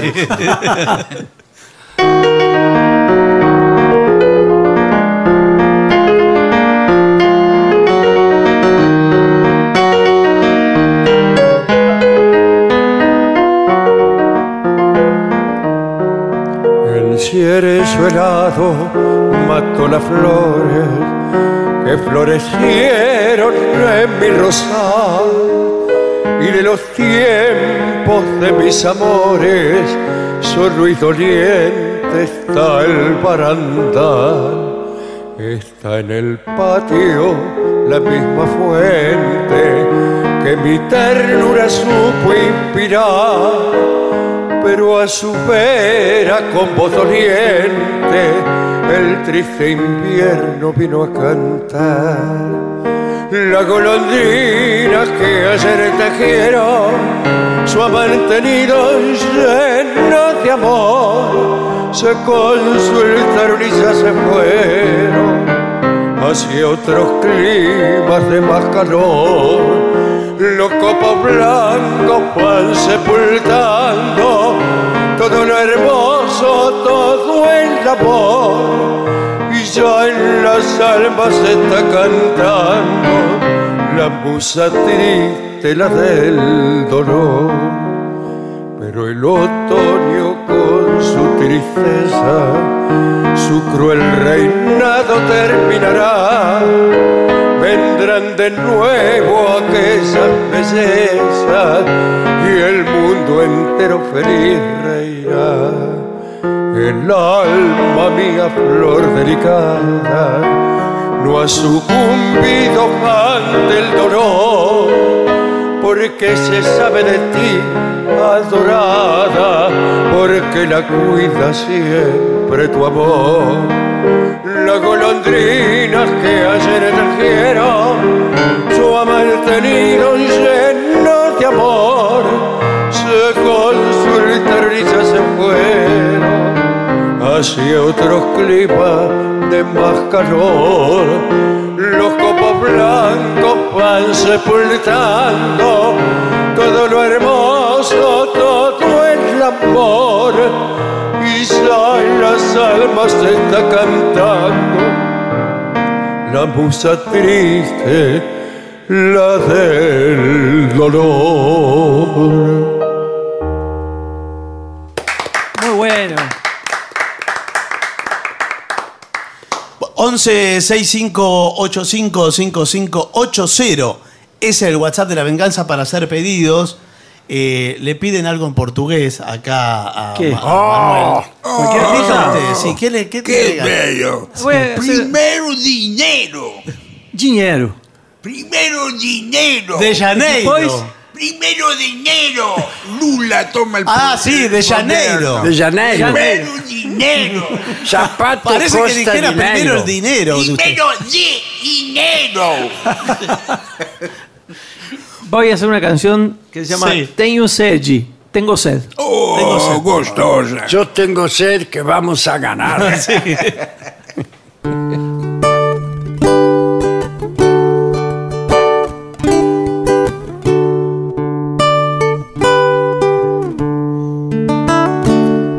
Traga-me um copo d'água, eu tenho sede. E essa sede pode me matar. Minha garganta pede um pouco d'água. E os meus olhos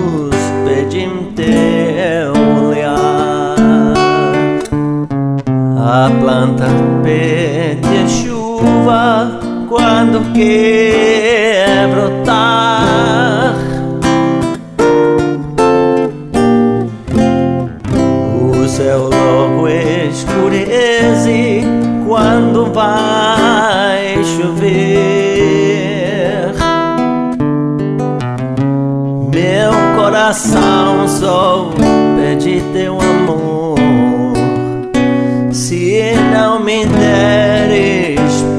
posso até morrer.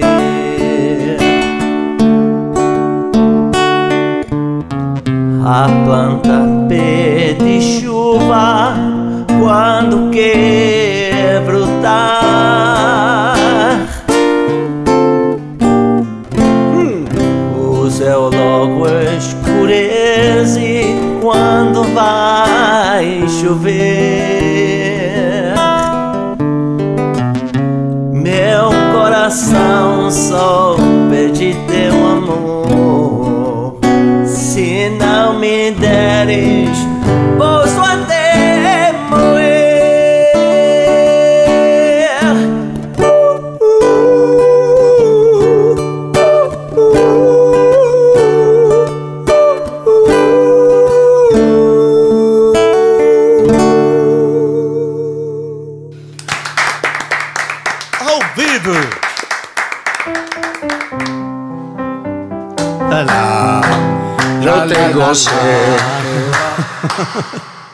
Bueno, a ver, eh, la cuartelera le pedían eh, Ah, a usted. A ver si, si vamos con eso.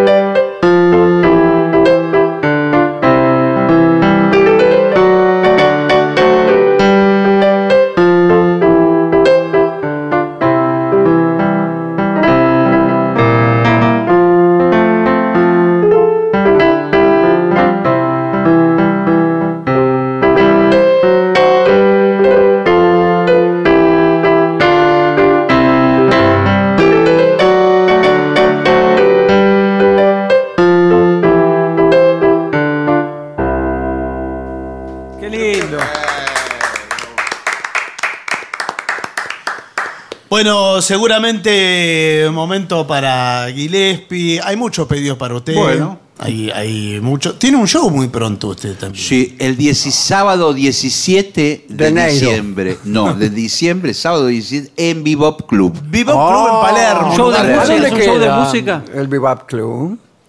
Queda en la calle. Uriarte, Me creo mato, que es. Uriarte 1700 y algo. Sí, Uriarte señor. Yo mucha estuve precisión. Sí, señor. En la puerta. Después no. Se no. descompuso antes de, escuchar- desmayé y no pude entrar. antes de escuchar la primera nota. Se descompuso. Bueno, ahí tiene el show de Gillespie, en donde no sé si podrá hacer eh, Días de Vino y Rosa, por sí, ejemplo. me encantaría. ¿En el show o ahora? En el Es show. una bueno, de a- nuestras canciones predilectas. Sí. ahora como anticipo. Sí, podría señor, ser. claro, con todo gusto.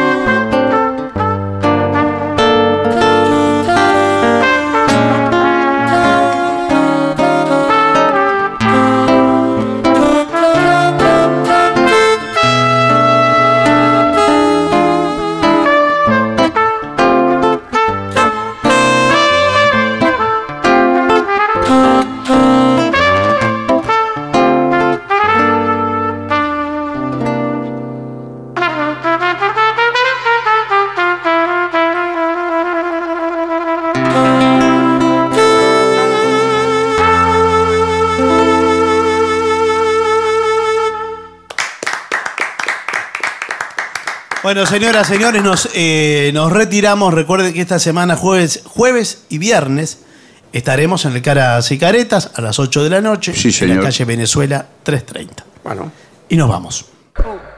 Tres y.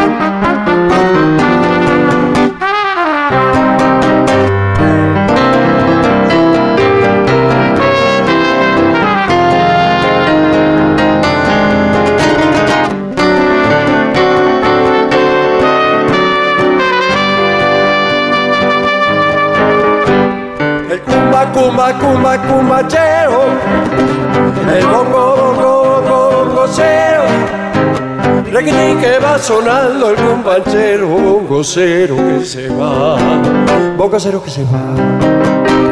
El cumba, cumba, cumba, cumbancheo. El bongo, bongo, bongo, bongocero. Requitín que va sonando el cumbanchero, bongocero que se va, bongocero que se va.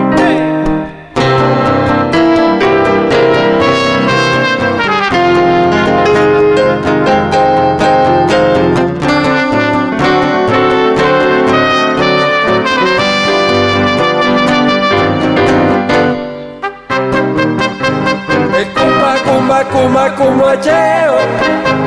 El bongo, bongo, bongoteo.